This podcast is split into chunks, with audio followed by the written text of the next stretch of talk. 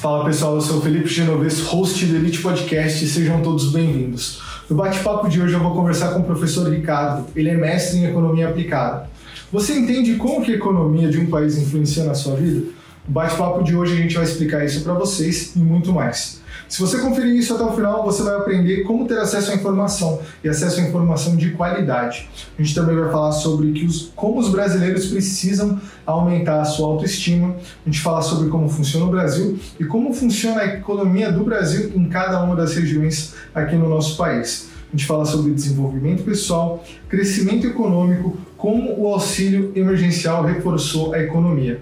E também a gente vai falar sobre se a gente vai voltar a ter grandes inflações, assim como a gente teve lá no final dos anos 80, comecinho dos anos 90. Tudo isso e muito mais até o final desse episódio. Se você gosta dos conteúdos que a gente produz aqui no Elite, vai lá no nosso site eliteconteúdo.com.br, escolha um plano que mais caiba a você e apoie o nosso projeto e você vai ter acesso a vários conteúdos e todos os podcasts na íntegra lá na nossa área de membros. Vocês podem também entrar na minha página do YouTube pessoal, Felipe Genovese. Eu procuro postar conteúdos diariamente lá falando sobre inglês, desenvolvimento pessoal, empreendedorismo e muito mais. Um bom episódio para vocês. Até mais.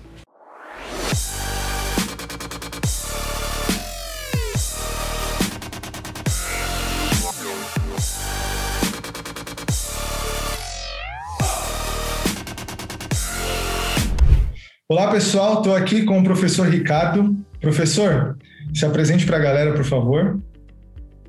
Bom, primeiro eu gostaria de agradecer o convite, Felipe, é, para estar aqui com vocês, né? É, o pessoal nas mídias sociais me conhece como professor Ricardo Câncio Santos, enfim, é, como a galera me conhece. Sou mestre em economia aplicada pela USP, é, tenho passagens é, profissionais na Embaixada do Brasil em Washington, auxílio de empresas incubadas aqui na região de Camaçari, tão sofrida agora com a saída da Ford, né? Nesse momento, nesse momento desafiador que estamos vivendo. Enfim, eu tenho uma, uma, algumas passagens também para a Inglaterra, quatro anos nós fomos na Inglaterra, um ano nos Estados Unidos, é, São Paulo, fiquei quatro anos, temos contatos muito fortes ainda em São Paulo. Enfim, a gente tem uma caminhada aí que eu acredito que pode estar auxiliando é, em abrir essa visão voltada ao entendimento do, do mercado. Né? Professor, muito obrigado pela sua presença. É muito bom ter pessoas que vêm é, com esse gabarito somar, né? Se apresentar para os elites, para o Somos Elite, em questão de conteúdo, não em questão de ostentação, longe disso. Mas eu queria começar perguntando: você é, é da área de economia, né? Economista.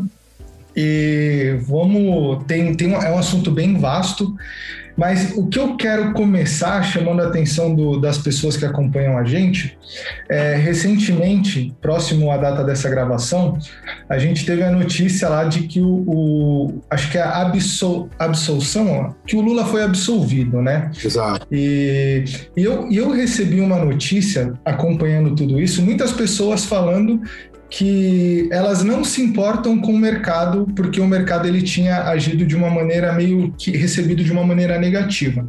Então eu queria entender qual que é a importância da economia e do mercado nas nossas vidas, porque muitas pessoas falam: "Ah, eu não ligo porque o mercado vai acontecer" mas o mercado influencia na sua vida, você querendo ou não. Eu queria entender como que o mercado influencia na, na nossa vida. Boa pergunta, boa pergunta. É, o que, que acontece? De uma forma geral, o ser humano, né, todos nós somos reativos, nós não somos proativos. Né? Daí a proatividade ter tamanha importância, tanta gente se destacar sendo proativo. Né? Proativo é aquele cara que vai à frente, o cara não, não, não espera acontecer para ele tomar uma decisão. Né? Muito do que está acontecendo agora, vou transitar um pouquinho pela questão do coronavírus, bem rapidamente, para explicar como as pessoas podem ser proativas e se prepararem. Né? Então, você perceba só, o, tudo que está acontecendo com o coronavírus, até esse fechamento e abertura da economia, né, lockdown, abre novamente, isso já estava lá atrás. Você vai ver um vídeo nosso 10 meses atrás, a gente já estava citando o que é chamado política de stop and go. Para tudo e abre. Ou seja, tudo isso já estava é, é, entendido pelas pessoas do setor, né, médico, é, de epidemia, só que as pessoas precisaram ver acontecendo para tomarem a decisão. Então, essa situação que nós estamos hoje é fruto do quê? Do que não fizemos de acordo com o que era certo. Então, nós estamos num contexto, a economia é a mesma coisa. Nós estamos num contexto econômico. Então, o cara, quando olha e fala assim: eu não estou preocupado, eu só boto 10 reais de gasolina. Olha, se a inflação está subindo, ele vai colocar menos gasolina. Então, é importante que a gente entenda os movimentos do, do mercado, né? É um grande matrix quem assistiu o filme, quem não assistiu, recomendo, né? Nós vivemos em um contexto, em um sistema que você precisa entender se você quer ter mais chances nesse sistema. Então, se você não entende desse sistema, obviamente você vai labutar muito mais, você vai ter uma tendência a trabalhar muito mais do que outras pessoas que têm uma produtividade maior por entender o sistema. Ora, se o dólar está subindo, isso tem impacto na, na, em produtos que você compra, na inflação que você vive. Se você está num setor que está é, turismo, é, restaurantes, varejo, agora nesse ambiente, você não entende que esse setor vai ser afetado, obviamente que você vai estar tá indo contra a maré. Então a economia está em tudo que a gente vive, está em tudo que a gente, até nossas é, relações internas dentro da própria casa. Né? Se a gente está trabalhando muito em um setor que vai quebrar, né? Obviamente que você vai ter dificuldades financeiras e isso vai afetar o seu relacionamento com sua família e com seus amigos e por aí vai. Então é uma grande é um grande erro o cara falar eu não não, não, não me interessa a economia, interessa sim. Se você quer ser proativo e surfar antes uma oportunidade, antes da maioria, ou pular fora de um risco, você tem que entender o que está acontecendo. Show de bola. Você, você usou a palavra sistema, entender como o sistema funciona. É, Para a gente. É, vamos ver se o que eu entendo quanto a sistema é, é correto, né? A gente tem o, o, padeiro que vende pão e tem um açougueiro ali que ele está vendendo a carne. E o dólar ele fica mais caro. O Brasil exporta a carne, né, para outros países. Então ele vende a, a dolarizada, ele não vende a real, certo? O Brasil não vende os produtos para o exterior a real, eles vendem a dólar, porque eu acho que todo mundo tem mais dólar na poupança, no, no bolso do que real. É uma moeda internacional. Uma moeda internacional. Então, se valoriza lá fora, o, a carne vai acabar ficando mais cara aqui dentro e o padeiro, na hora que ele for comprar a carne do açougueiro, ele provavelmente vai pagar mais caro. Então, ele vai aumentar o preço do pão para poder comprar a mesma quantidade de carne. Então a outra pessoa que vai comprar o pão vai pagar mais caro no pão e na carne. Isso acaba virando uma bola de neve e eu acho que é isso que é sistema, né? Quando a gente fala de, de sistema, entender como o sistema o funciona. Vamos lá, Felipe. O sistema eu acho que é muito maior do que isso, né? A gente muitas é. vezes a gente, né, principalmente hoje onde a gente recebe tantas notícias de WhatsApp, né, fakes, né? Então, sistema existem existem grupos de interesses nesse sistema. Isso é natural, né? Os lobbies, cada um acaba defendendo seus grupos de interesse. Então, quando você tem uma pessoa lá em cima, ou no governo do estado, ou no governo do seu país, notadamente, com uma determinada política, isso vai estar afetando sua vida de outra forma. É uma economia vista de modo diferente. Ora, se eu tinha, vamos pegar o caso da Petrobras, se eu tenho uma, uma, uma empresa que ela estava priorizando o lucro, estritamente lucro, e ela tem um tamanho gigantismo da Petrobras, é muito mais interessante ela vender lá fora se tiver mais caro. Entendi. Ok? O que Entendi. acaba encarecendo aqui dentro. Daí, o porquê? Cotado em dólar, o dólar está subindo, fica mais interessante você vender lá fora. Olha, para você vender aqui, ó, coloca o mesmo preço, teoricamente em reais, que equivaleria em dólar. Por isso que a gasolina tem subido tanto. E aí você uhum. tem, por uma outra parte, uma mudança, até que recentemente aconteceu, de presidente vamos entender que existe também um lado social e a Petrobras, a gasolina, ela afeta diversos setores. Então, a, a, o sistema ele vai depender de quem está à frente, né, qual é a uhum. vertente que está à frente. Claro que todo sistema é capitalista, mas você tem capitalismo um pouco mais social, né? Você vai, uhum. o capitalismo na China é diferente do capitalismo na França, que é diferente do capitalismo na Suécia e nos Estados Unidos.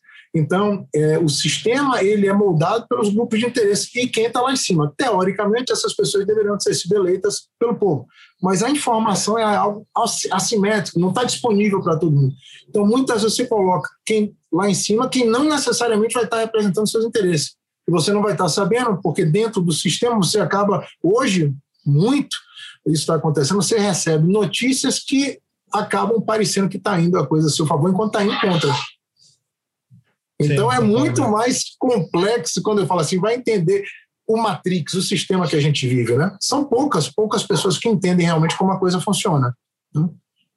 E você, assim, eu, o que eu acho legal da sua missão é que, como tem muitas poucas pessoas, você é, é uma pessoa que hoje busca trazer informação é, de uma maneira democrática, né, é, para to todas as pessoas, não só para o pro, pro, seja nível universitário ou então é, não, é, não tem distinção, né? A sua missão de levar esse conhecimento para as pessoas não te, tem distinção.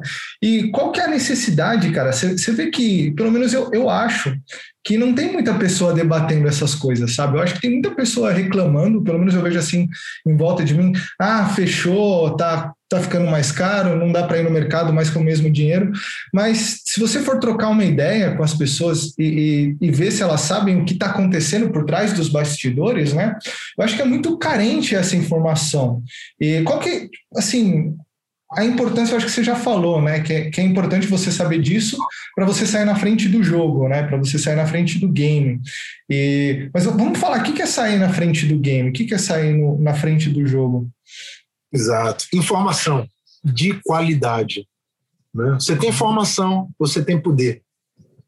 É isso que as pessoas não entendem. Por isso que a informação é tão assimétrica. Né? As pessoas dizem, eu vou ter um título universitário. Ora, depende da universidade que você está tendo. Já começa aí a diferença. Se eu estou numa sala de aula que tem 160 pessoas, né, que para mim é um absurdo, né, você ter 160 pessoas em uma sala de aula ao mesmo tempo, estou falando presencial, né? até para dar atenção, para debater, para ter aquele tempo. Né? Eu, por exemplo, quando eu fiz meu mestrado aí na, em São Paulo, eu tinha 16 pessoas na sala de aula. Né? Então, a partir, já começa, já começa aí a você ter diferenciação. O que teoricamente deveria ser a base da sociedade para dar direitos iguais, né? Eu sou a favor do capitalismo, mas com, com igualdade de oportunidades. Então, a educação é base para tudo, a educação de qualidade. Então, isso aí falta. A informação hoje é assimétrica e cada vez mais distante. Como você fala, mas Ricardo, está tão fácil hoje você ter acesso à informação através das mídias sociais. Concordo com você. O problema é você saber onde você vai procurar informação e que tipo de informação você vai procurar quando você está sendo bombardeado por fake news dia após dia. Olha, é correto eu tomar azitromicina? É correto eu tomar cloroquina? Isso não funciona? Ninguém está sabendo de nada porque às vezes até onde você procura informação, o cara não sabe. Então a informação mais fácil é aquela que ele recebe no WhatsApp, que muitas vezes é enviada por um robôzinho que já marca o perfil dele e olha, você esse tipo de informação vai facilitar porque você tem mais abertura a receber essa informação. Então, o volto a dizer, né? A informação ela é poder, mas ela hoje, apesar de estar mais facilmente acessível, ela não está disponível da forma que deveria estar. Entendi. Uma coisa, eu, eu acho muito legal isso daí. Isso vai de encontro com uma filosofia que eu prego bastante, que é, é assim: a informação eu acho que ela é excepcional. Eu acho que você ser o melhor aluno da sala é bom, mas para a vida é, você tem que ser o maior, o melhor aluno fora da sala, não o melhor aluno dentro da sala, né? Então eu prego muito isso. Então, quando você vai atrás de, de informação, de conhecimento, você está apto a tomar melhores decisões e você está apto a tomar melhores escolhas e, consequentemente, colher melhores resultados, né? Acredito eu. E é, paralelo a isso, ou junto disso, o, é, quando, você, quando você começa a, a, selecionar as informações, a buscar nos canais certos, não é fácil encontrar um canal certo para buscar informação, para depois você colocar em prática, né? E, e, também eu acho que o, a gente tem, tem medo de, de arriscar, de olhar uma coisa que a gente aprendeu e de repente tomar uma decisão baseada naquela informação, porque se você está tomando uma decisão baseada numa fake news, se você está tomando cloroquina, por exemplo, como você falou, para você curar e você não cura, você buscou informação numa fonte errada, certo? E você colocou em prática uma coisa que não deveria ter sido colocada é, é, muito, é muito complicado. Professor, falando desse, desse ponto assim, você falou ali que o lockdown está influenciando o Brasil inteiro e tudo mais. É, a questão das vacinas, da vacinação aqui no Brasil, você é, acha que vai atrasar um pouco a economia? Qual, qual é a perspectiva que, que os economistas têm em relação às vacinas e o desenvolvimento do Brasil nos próximos meses? Olha, eu a informação que eu, eu sempre sou sou alimentado, digamos assim, por informação que eu julgo ser de qualidade.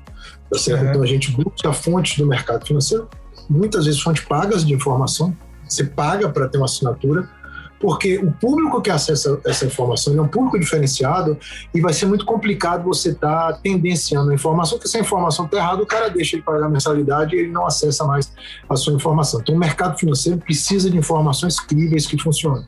Então, a informação que a gente tem é que as, as vacinas são realmente uma luz no fim do túnel, não é um trem chegando, é realmente uma luz, as coisas vão melhorar. Né? Agora, não é da noite para o dia. Né? Está tá tudo acontecendo muito rápido e, as, e as, mesmo as vacinas elas estão sendo avaliadas, valem para algumas variantes que estão surgindo, porque quanto mais as pessoas estão saindo, e o vírus passa de mim para você, um exemplo, caso a gente tivesse infectado, graças a Deus, nem você nem eu, a gente né, sofreu isso, mas se a gente tivesse, e o vírus ele transmite de um para o outro, no momento que ele, ele faz uma cópia dele para você. Então, essa cópia é a chamada variante quando ela não é uma cópia perfeita.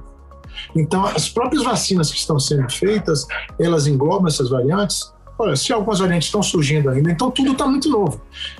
O surgimento das vacinas, com certeza, é algo muito positivo, né? é, que está surgindo e vai ser vai, é, é, adaptado e vai melhorar também com o tempo até o fim do ano.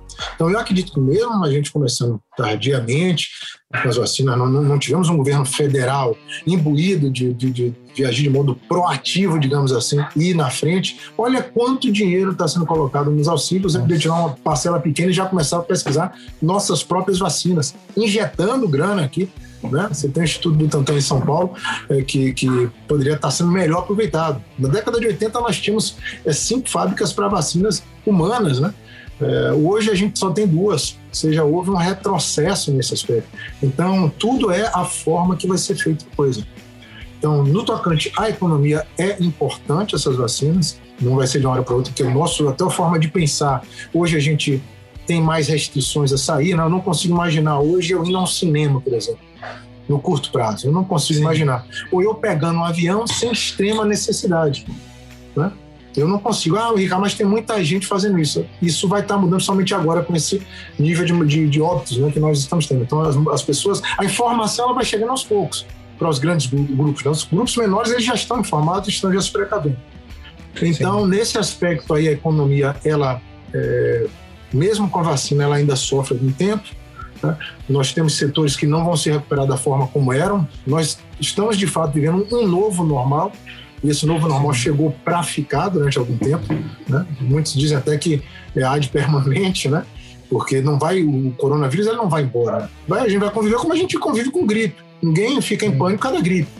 Né? Mas tem pessoas que morrem de gripe.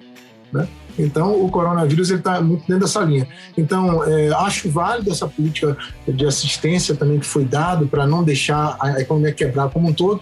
Isso é algo positivo do governo federal, mas pecou no tocante a lidar com a pandemia em si. Em si. Mesmo a vacina, a gente está dependendo de partes externas. Você veja aqui o que está acontecendo. Aqui, no caso, estou em Salvador agora, e o governo da Bahia, ele negociou né, com o consórcio Nordeste lá atrás com a, com a para a vacina Sputnik 5, a russa. Né? Estamos em lockdown de alguns, alguns, algumas semanas, a parte lockdown, toque de recolher. Né? O uhum. que vem em, em semelhante ao que está sendo feito na Europa. Então, então não é algo que está sendo criado aqui. Eu soube agora da notícia que o governo federal entrou no Supremo Tribunal Federal contra o toque de recolher que está sendo implementado na Bahia, Rio Grande do Sul. E eu acho que São Paulo deve estar tá começando agora, se não estou enganado também. Então, eu, eu acho que está faltando um. A ciência tem que preponderar e o bom senso antes de qualquer coisa, né? Não é só Sim, vacina. Com certeza. Não é só vacina, com certeza. Professor, aqui em São Paulo, a gente entrou, eles, eu não sei se eles criaram ou se realmente existe, é, como não tinha mais é, fase verde, amarelo e vermelho disponível para escolha, eles criaram a fase roxa agora. A folha não sabia. É, a fase roxa. É uma criatividade. O brasileiro é muito criativo, né? Sem dúvida. Somos um povo criativo. É, é. Ainda bem que não foi a fase preta, porque eu não sei o que, que ia acontecer quando sair ah, a fase podia preta. dar problema isso, do jeito que as coisas estão hoje, né? Nossa, é, é, verdade, é verdade, faz sentido, faz sentido. E é absorvido e... também, eu morei nos Estados Unidos há 20 anos atrás, a gente está absorvendo muito desse tipo de informação que já vigorava nos Estados Unidos. É olha a gente voltando a falar de, de informação. É uma referência americana que nós estamos absorvendo hoje. É. Você veja aí, interessante, o modelo chinês já vai contra isso. Entende como a questão da informação a gente às vezes é bombardeado sem perceber? É Sim. sensacional isso, né? A gente ter essa visão mais crítica. Sim, pra caramba. Professor, é, agora que você falou, eu vou até fugir um pouco desse assunto, que eu fiquei interessado. É, quando, quando você foi para os Estados Unidos, você falou que você morou um ano lá, né? E acho que em Londres, é, Reino Unido, acho que foram cinco anos, um negócio assim? Foi na terra dos Beatles, Liverpool. Liverpool, show, hein? Show, bacana, bacana.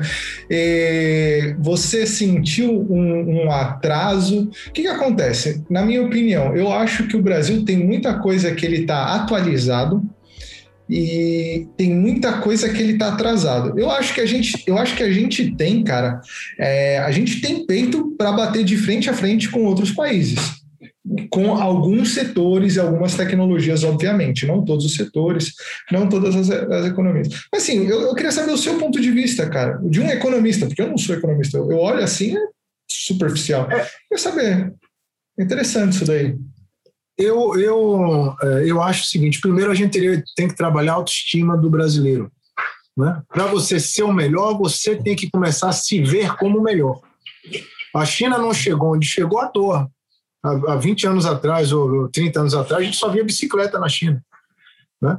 Então, tem que, o Brasil tem que voltar a amar mais o brasileiro, eu acho. Eu morei quatro anos na Inglaterra, morei um ano nos Estados Unidos, vou contar, vou contar até quatro anos que eu morei em São Paulo, que é uma realidade bem diferente da Bahia, aqui de Salvador, mas eu acho que tem que ter mais amor pela nossa terra e pelo nosso povo. E acreditar mais na gente. Então, enquanto a gente estiver precisando de referência lá fora, não falo que você não deve acompanhar e não deve filtrar tudo de positivo. Né? A França tem, os Estados Unidos tem. Não é só um país que pode mostrar para a gente o caminho. Eu acho que tem que ter uma, uma referência mais ampla para que você possa pegar o melhor de cada que o país tem para oferecer e o nosso melhor. Então, acho que se a gente começar dessa forma, a gente vai estar indo num caminho muito positivo. Em termos econômicos, é uma política de governo centralizada, mas ao mesmo tempo é, com algumas políticas de incentivos a alguns setores, veja a vacina, a situação da vacina. Né? Nem sempre o que, digamos assim, é o projeto que beneficia a gente vai beneficiar o país no médio e longo prazo, que lá na frente vai acabar beneficiando a gente. Então, devem existir algumas políticas que incentivem alguns tipos de crescimento que são necessários. Eu não consigo entender a gente com cinco fábricas eh, de vacina para gado e com duas de ser humano, e a gente não produz o chamado é, o insumo básico para as vacinas. O Brasil tem tecnologia para isso. Nós temos é, envergadura é, tecnológica para fazer isso e não se faz. Então, é política realmente de governo, é onde que se quer focar. Né? É, não, eu, eu volto a dizer, não é só dar acesso às pessoas à faculdade, é dar acesso à faculdade de qualidade. Sim, então, a sim. gente tem que repensar algumas formas, colocar uma pessoa realmente com, com preparo. Eu acho que faz uma grande diferença a gente ter pessoas preparadas é, para estar tá gerindo o país. Né? Eu vou começar a anotar a nossa conversa aqui, que está me dando várias ideias, cara. Está bem legal aqui. É, esse lance da autoestima que você falou é, é uma coisa, cara, é, é, um ponto assim que eu acho que é, que é fundamental, é muito crítico. É, as pessoas, é, eu, eu, vou falar por mim, eu vou falar pela minha experiência de vida, né?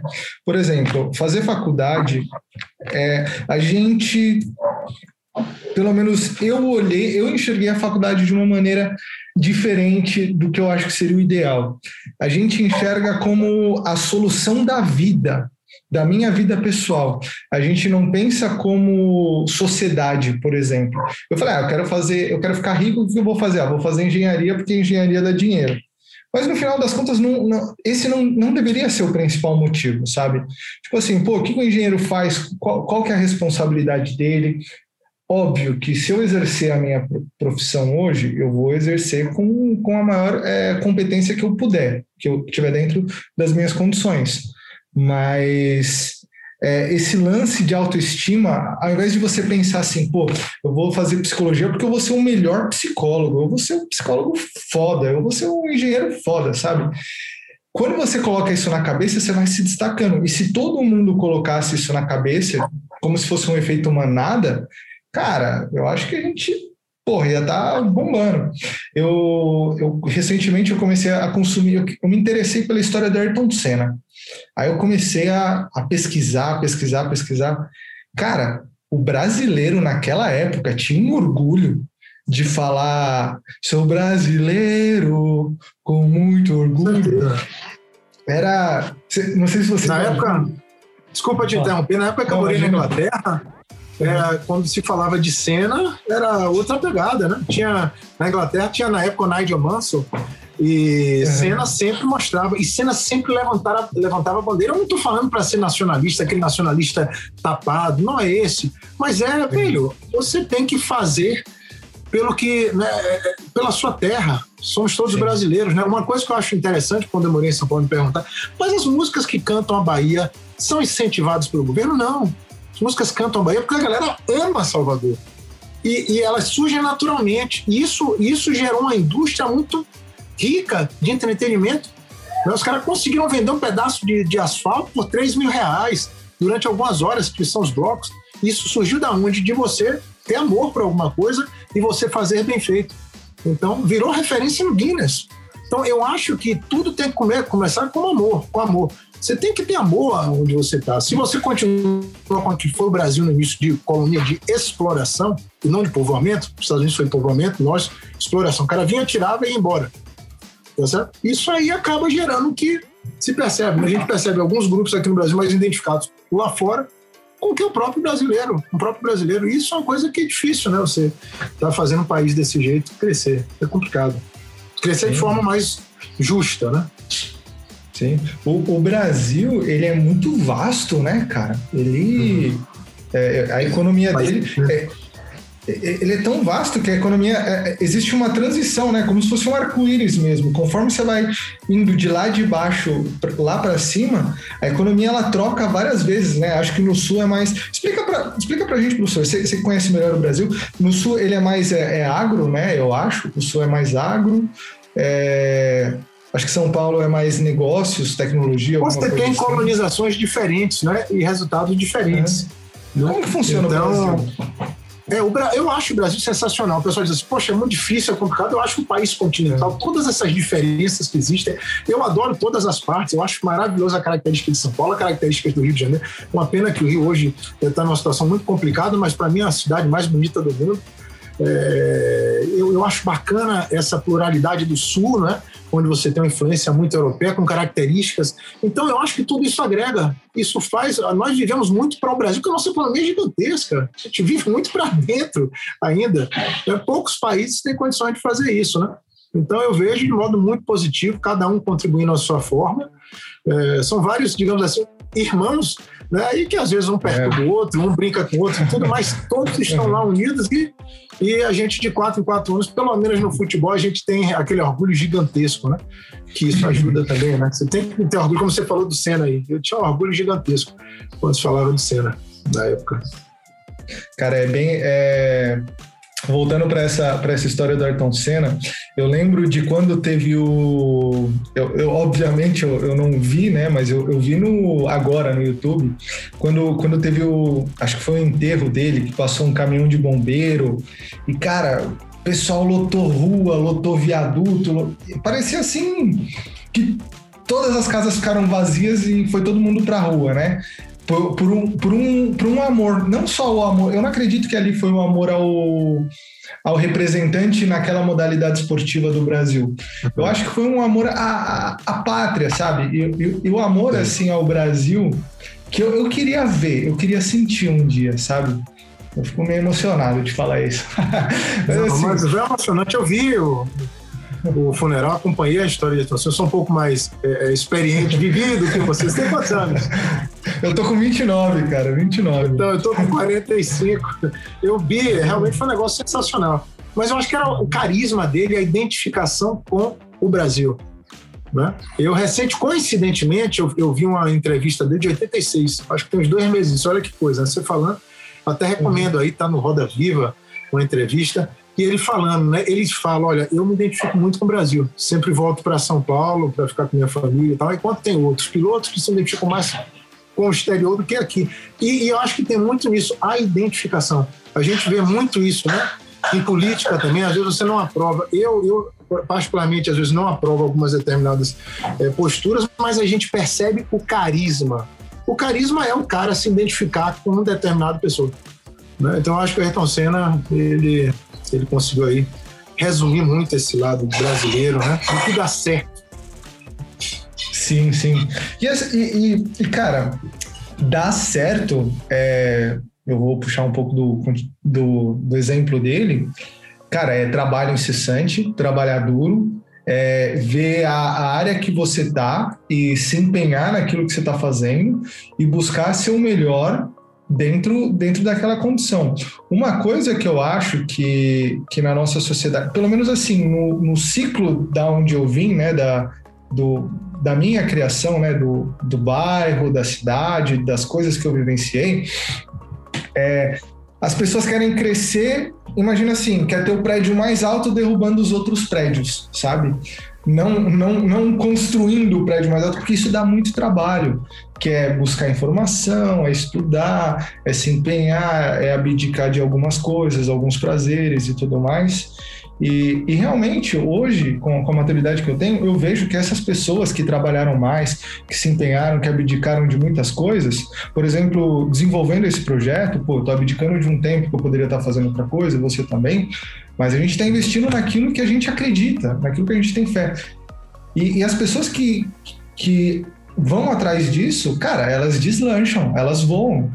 É, a, no longo prazo, né, a gente pode até falar um pouco de investimento daqui a pouco, que é os long terms, né, é, são os melhores investimentos, né, aquilo que você investe em longo prazo, você trabalha dia após dia, e, e é um exemplo que eu acho que a gente, que a gente precisa, né, por exemplo, você falou do, do auxílio, do auxílio emergencial, que agora vai ser liberado, uma segunda onda. Algumas pessoas são contra e outras pessoas são a favor do governo liberar essa grana, né? Eu, o, o meu ponto de vista leigo, leigo, não, não de longe de questão de economia, é, eu acho que pessoas, algumas pessoas precisam desses benefícios, e porque, cara, no mercado, 100 reais você não compra nada no mercado. Eu acho isso um absurdo. Então, pelo menos 300 reais vai ajudar bastante muitas pessoas, sabe? Vai ajudar bastante. Talvez isso influencie, acho que um pouco na. Qual, qual é o nome? No, na inflação, né? Porque o governo vai imprimir mais dinheiro, não sei o que, alguma coisa assim. Mas eu acho que tem necessidade. E, é. Mas ainda existem pessoas que são contra, né? Não, o que é que acontece? Eu volto a dizer, a pessoa tem que entender a economia, e é algo que a gente devia ser ensinado na escola nível médio, né? porque a gente vive nesse sistema capitalista. A gente precisa entender como ele funciona, senão às vezes você vai ser a favor de algo que é contra você e contra algo que é a seu favor. Não dá para você lidar com uma situação como essa do vírus, que foi uma recessão, uma parada na economia mundial sincronizada, que não se via desde a. Foi pior do que em 1929, do que. É, nós vimos lá atrás, e você não dá algum tipo de auxílio. Porque no momento que você dá esse auxílio, as pessoas gastam e mantém a indústria, né? ela vai além da indústria, mas eu estou falando da indústria, funcionando. Então, é necessário. O que eu acho é que deveria, volto a dizer, uma gestão melhor. Volta até para os hospitais de, de campanha, né? Chegou aqui, não se preparou nada, já foi no oba-oba, que você falou. Né? Eu acho que no Brasil existe muito imediatismo não existe aquela coisa parar, ponderar e fazer com calma a coisa e fazer de modo sustentável, né? Eu vejo muito no mercado financeiro, né? Análise, aprender análise técnica você já fica milionário. Não é simples assim. Se fosse simples, se fosse simples assim com análise técnica, eu já estava trilionário. Não é isso. Porra. Né? Você entendeu o raciocínio encadeado das coisas, você vê pipocando aí o que eu chamo de vendedores é. de ilusão. Então, de uma hora, de um dia para a noite, você fica milionário. Não é assim. Você precisa entender como a economia funciona, isso leva algum tempo, tem que trabalhar o seu emocional, como na economia real também, para você estar tá lidando com as oscilações, e as pessoas querem tudo mais imediato. Então, se você entende o que está acontecendo com o auxílio agora, você aprova, mas eu acho que esse auxílio maior no início e agora menor não faz nenhum sentido, já é o exemplo da falta de gestão. Né? Esse auxílio que era seguido, no momento que a economia voltou a retomar, era para ter automaticamente parado o auxílio. E voltado agora, que é um momento mais é, crítico. Então, o que está faltando realmente é preparo. Eu acho importante a gente valorizar o preparo. Né? E... A gente teve uma retomada na economia? Como que foi o, assim, falando tivemos esse tempo? Uma retomada, não, tivemos uma retomada porque com esses auxílios aí você aqueceu a economia. O cara vai lá para para gastar dinheiro, mas no momento que ele está fora da economia até, né, ele gasta dinheiro, mas ele está fora, ele não está com mão de obra, então tem poucas pessoas produzindo e aumentou a demanda. Olha a inflação aí potencial sendo gerada. Você não tem tanta gente produzindo produto e tem muita gente demandando produto. Oferta e demanda, o descompasso a gente tem o resultado do Copom agora, agora primeiro aumento desde 2015 nas taxas de juros. Então, eu acho que está muito em linha com isso aí. Uhum. O que, que, isso quer dizer, esses, esses 75% de aumento? 0,75%? Quer dizer que vai ficar mais caro agora para você tomar, tomar emprestado. Quer dizer que a empresa que toma dinheiro emprestado ela vai ter um custo maior. Quer dizer que o investimento que ela fizer agora, ela tem que levar em consideração que investindo em renda fixa, ela, ela ganha mais do que antes. Então, talvez seja interessante ela ponderar os investimentos dela, que acaba afetando a economia. Por que, que isso é necessário? Porque a inflação está tá voltando e está voltando forte. Né? O IGPM aí, é, que é um índice que leva muito em consideração o que até contratos de aluguéis, por está quase 30%. Há muito tempo que não se fez, nos últimos 12 meses. É muita coisa. E você está ganhando na poupança menos de 2% ao ano. Não, as pessoas não entendem o quanto que elas estão tá, perdendo de poder de compra. Né? Entendi. Eu, eu, tento explicar, eu tento explicar muito isso no nosso programa de treinamento, Pacto pela Prosperidade, né? Abrir a cabeça das pessoas. Isso aí. É, como, como você interagir com o sistema é importante até para a sua geração de, de prosperidade, né? Porque você não entendendo que seu poder de compra está indo embora, já era. Você continua botando na poupança. Nossa, é, é, é um erro absurdo esse daí, né? Colocar na poupança. É algo complicado. Professor, e você falou aí do inflação e GPM. Esse ano de 2020 a gente inventou uma moda aí, a nova nota de 200 reais, né? Que eu tenho até medo de pegar isso daí na mão. Pô, se você não tiver medo, pode passar para mim, não tem problema nenhum que eu pego. Opa, é, é, é. Essa daí é. E... Mas, mas, enfim, você acha que corre o risco da gente voltar para uns anos 90, 80 de inflação, superinflação? Olha, a economia ela é um filme, não é uma foto. Ela vai sendo escrita, é dinâmica a economia, né? Não é uma foto uhum. estática. Então, no momento, a gente teve uma postura bacana do Banco Central de já mostrar para que veio. Primeiramente, somente forte, 0,75. Para quem é mercado entende isso como um aumento forte das taxas de juros. O problema todo é o que vai ser feito daqui para frente em relação à inflação e às políticas. Então, não é cabível que a gente continue gastando mais do que arrecada. Eu não estou entrando nem na seara das, da forma que está sendo gasto o dinheiro, porque isso é uma questão política que o povo tem que avaliar isso no momento que voltem seus governantes. Mas é, estamos gastando mais do que arrecadamos. E como é que isso vai ser financiado? Isso vai ser financiado ou equilibrando as contas ou imprimindo mais moeda. E aí, o tanto que isso for levado a cabo, isso pode aumentar muito mais a inflação ou menos. O que a gente está percebendo agora é que existe uma vontade de perpetuar a política que começou lá, começou lá atrás no governo do. Não é nem Fernando Henrique, do Itamar Franco. Então, a, a, inflação controlada é algo muito importante para o desenvolvimento econômico. Então não deve ser perdido. Agora, obviamente que a gente está num momento tão complicado em relação ao vírus que é normal gerar uma certa inflação para sair do pior momento. A gente não pode se acostumar com isso. É isso que eu acho. Achando que a gente vai ganhar né, com a inflação. A gente não vai ganhar, a gente vai perder. Não, é, a Dilma estava certa, então?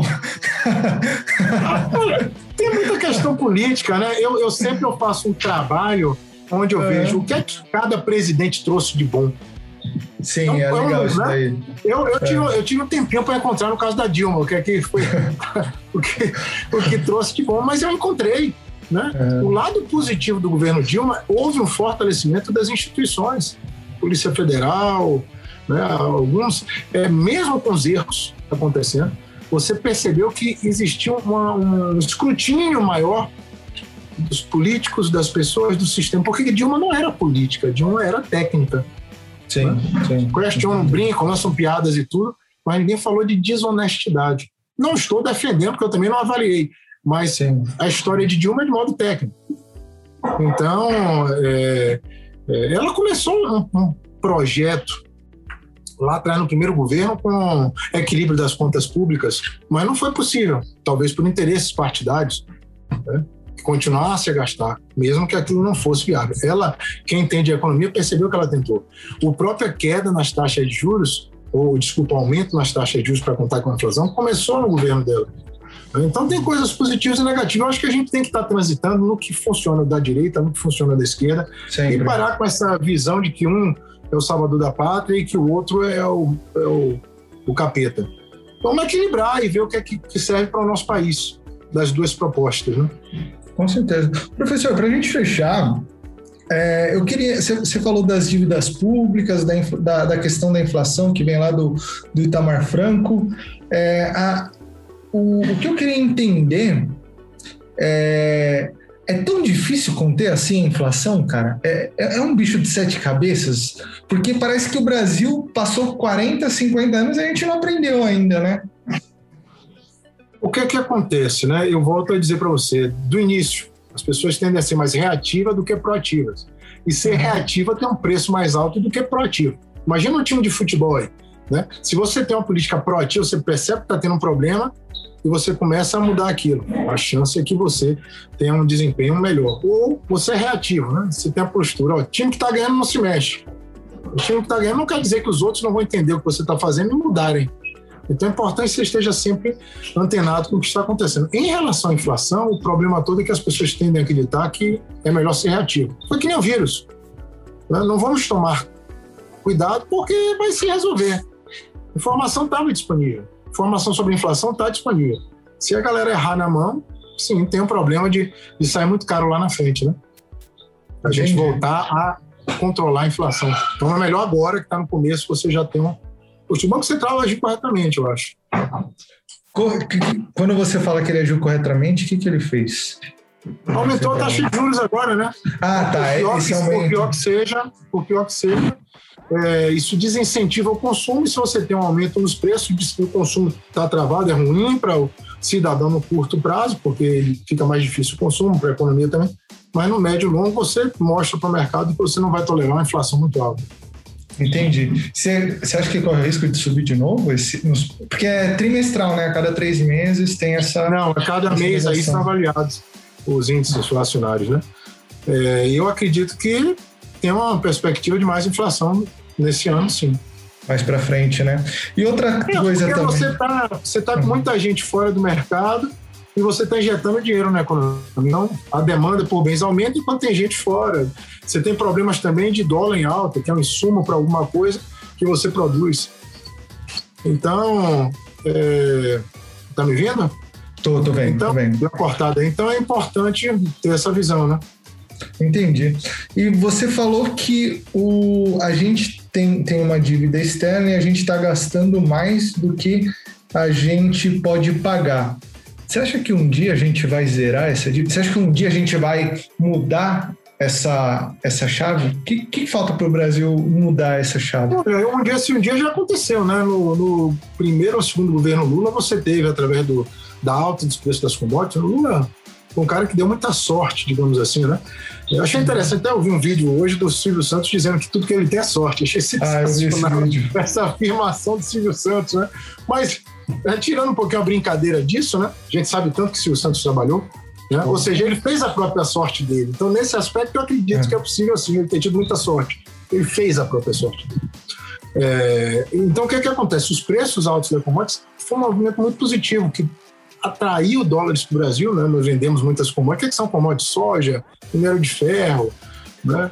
É, enfim. Então, o Brasil ele cresceu a economia, tirou muita coisa que lá fora seria mais barata, produziu um navio em Singapura pela Petrobras, produziu aqui, gerou mais emprego aqui, saiu um pouco mais caro o navio, mas você gerou riqueza aqui dentro e isso criou um ciclo virtuoso, aumentou o PIB que é tudo que é produzido no país, e a relação com a dívida diminuiu, porque o PIB, que é toda a riqueza que é produzida durante aquele ano, explicando de uma forma bem simples, Entendi. com relação à dívida, ela caiu. O problema é que a gente entrou no, no nosso. Não vou me, me, me aprofundar muito, que eu sei que a gente está chegando ao final aí do nosso, do, da nossa entrevista, mas em algum momento era para ter sido, sido feitos ajustes, porque os preços das commodities caíram, o cenário mudou, e aqui tentou crescer em marcha acelerada na economia, com a visão mais à esquerda. Isso não é problema de esquerda ou direita. Na década de 70, o governo militar fez a mesma coisa, tentou crescer a todo custo e aquele momento ali global não, não era o mais adequado. Né? É, que depois foi gerar a década perdida em 80, mas não vou estar entrando nisso. O que eu quero dizer é, para você é o seguinte: o problema não é necessariamente você ter dívida. O problema é, é a relação dívida-PIB. O Japão, o Japão tem credibilidade, ele tem uma dívida muito alta. Os Estados Unidos ele vai ter. A dívida cresceu muito agora, né? mas tem a credibilidade, essa relação dívida-PIB. É, é, um país que produz crescimento, né? produz valor agregado. E aqui a gente, infelizmente, a gente tem uma Embraer e o resto é commodity, né? digamos, de uma forma geral. Né? Sim. A gente vende minério de ferro aí. Uma tonelada de ferro não compra um iPhone, um exemplo. Né? É, pesado isso, né? É uma questão para a gente refletir. E, por exemplo, assim, se eu faço um financiamento num banco, no Itaú, eu estou devendo dinheiro para o Itaú. Quem que é essa dívida que você falou? É, é, é para um banco? É para um país? O, os Estados Unidos não, a dívida é sua. dele. A dívida é sua. A dívida do país é quando ele emite um título dizendo, olha, eu honro esse título. Alguém tá. compra esse título lá fora, o gringo compra, ele está financiando nossa dívida aqui. Quando você toma uma, um, um, empréstimo no banco, a dívida é sua. não tem. Não, eu entendi. Mas, mas assim, é, eu tô, por exemplo, eu peguei um empréstimo no Itaú, eu devo para o Itaú. O Brasil, ele deve, os Estados Unidos devem dinheiro para quem? Pro... Ah, sim. Então, quem compra a dívida dele. Nos Estados Unidos tem muito chinês envolvido, até brasileiro também, comprando a dívida americana. Ele emite um papel dizendo o seguinte: olha, eu vou pagar tantos por cento ao ano aqui, ou ao mês, depende da característica do papel, e você uhum. me empresta esse dinheiro. Então, basicamente, ah. é assim que os países fazem. Seriam os bonds. É, exatamente. Os ah, títulos, né? Os bônus, né? Que em inglês seriam bonds, né? Entendi. E não tem nada entendi. a ver com James Bond, né? Para deixar claro. Professor, você, você fala disso no, no, seu curso sobre os títulos públicos? A gente, a gente, a gente aprofunda muito. Nós temos cinco módulos certo. no programa no Pacto pela Prosperidade né? é o módulo verde, antecipação de tendências, segunda-feira tem o último dia. É, tem o módulo laranja, que é a formação de investidores, a gente adentra um pouquinho, um pouquinho a, a lógica do mercado de renda variável, e esses dois eles são a base para entender o sistema. Eu falo, meu curso não é só para o mercado financeiro. Com certeza, o DNA nosso é do mercado financeiro, eu sou do mercado financeiro, mas o, que você aprende ali, você pode estar usando no empreendedorismo. É, se você quer procurar um setor de emprego com mais é, perspectiva de emprego, você pode usar esse treinamento também. Ele abre sua vida, você entende o, o Matrix, né? E a partir dessa base aí, você pode é, fazer a parte mais avançada, que é o módulo azul, avaliação comportamental dos mercados. Você entende é, o que está bolha, né? Bolha especulativa que a gente está vendo agora e como isso impacta a vida da gente ela é explicado, tem o um módulo vermelho, que é análise é, fundamentalista e setorial, você entende a economia pelos setores, né? você abre a visão. E, por fim, você tem aí o módulo é, ouro, que você vê indicadores globais, você entende o que é que mexe lá fora e como vai ser afetado aqui antes de acontecer. É, já recebi algumas propostas agora para a gente estar tá acrescentando módulo de commodities, tem crescido bastante interesse. Módulo jurídico, para quem, inclusive aí de São Paulo, tem um parceiro nosso que ele quer é um advogado de uma associação de minoritários, eu estou avaliando com bastante é, carinho essa proposta. E também o módulo roxo, né? Você falou aí de, de fase roxa em São Paulo, me lembrei do módulo roxo, que é, é sensacional, né? Esse é o módulo mais nervoso. Esse é o módulo, é o módulo mais inusitado, é, no nosso caso, não é não. É um módulo onde a gente busca realmente entender a linguagem franca, que é o inglês, mas é. lendo textos de mercado, porque as, as, as, principais notícias elas primeiro saem em inglês. Então, é um módulo que a gente já está lançando agora. Então, a minha visão é, é exatamente essa: é tá trazendo visão para as pessoas. Né? Eu, eu achei sensacional o que um aluno me falou. Falou, professor, você vende visão. Eu falei, é. Esse fez a melhor descrição do que eu faço. Eu vendo visão para as pessoas, né? Alguns vendem ilusão, ilusão, né? É, veja é, bem, tá complicado. muita gente fala para mim o seguinte: oh, Ricardo, você é contra análise técnica? Eu não sou contra análise técnica, eu acho excelente ferramenta e eu uso análise técnica. Mas uhum. eu, eu, eu não coloco da forma que você aprendendo análise técnica, você de um dia para outro você vai estar milionário. Eu acho muito temerário, é o que eu vejo muita gente hoje colocando e eu fico meio reticente em estar tá balizando isso aí, né? Então, eu acho que primeiro você tem que entender o que está fazendo para estar tá indo na direção da prosperidade. Sim. de um dia para outro você está milionário, aí eu quero, eu quero aprender também isso, né? De um dia para outro. Você me lembrou um colega, um colega meu uma vez me mandou um, um convite no WhatsApp, que era para participar de um, de um grupo lá, de alguma coisa assim, que era 5% ao dia de valorização. Aí eu fiz uma conta lá, falei, porra, em um ano eu vou estar mais rico que o Elon Musk, que o Jeff Bezos, porra. É a Betina, né? É a Betina, é, é. É, é, é, é a famosa Betina, né? Não, cara, e ele com convicção, para você ver assim, como é, tem pessoas vendendo é, ilusão, né? E tem pessoas comprando a ilusão. Não sei se é por falta de informação. O momento agora é uma bolha onde, historicamente, as bolhas tudo sobe muito. As pessoas estão entrando nisso e acreditam que é assim. Não é bem assim. Eu recomendo até um, um livro para quem tiver interesse em entender de, de especulação financeira. Não é história, salve-se quem puder, uma história da especulação financeira. Então, é realmente um livro bem, bem interessante, que Qual é mostra isso. Né? A história? É uma história da especulação financeira. Da especulação é um livro em inglês que, em inglês, o título é Take the Devil's Insights. Boa. O brasileiro foi, português foi traduzido dessa forma, né? Não, legal. É a história da especulação financeira. É, pessoal, quero agradecer a presença aqui do professor. É, eu conversei com ele aqui, a gente vai dar um, vai dar um bônus para quem for lá, procura ele e fala que assistiu ou acompanhou os conteúdos do Elite, fala que você é assinante, membro aqui do nosso canal ou da nossa plataforma, bate um papo com ele que ele vai dar um, os melhores feedbacks para vocês, vai dar um desconto, desconto, bem legal. E quais que são as suas redes sociais? Onde o pessoal te encontra? É, de Insta, de YouTube ou algum e-mail, algum site? Onde o pessoal encontra você? Olha, no Instagram eu tô no arroba Ricardo underline Câncio, underline Santos, que aqui no Brasil popularizou underline, não é underline, é underscore. Mas se a gente falar que é underscore, ninguém entende. Mas enfim, arroba Ricardo underline Câncio underline Santos. Eu tô no Twitter como é, Santos, arroba Santos Câncio. E, e eu tô entrando também no Clubhouse, como arroba trilhacerta.com. A gente já tá lá no Clubhouse. Hoje a gente está focando mais nessas mídias sociais. O seu canal do YouTube, é, eu posso divulgar aqui também? Pode divulgar, sim, deve. É o Ricardo Câncio Santos, Pacto pela Prosperidade.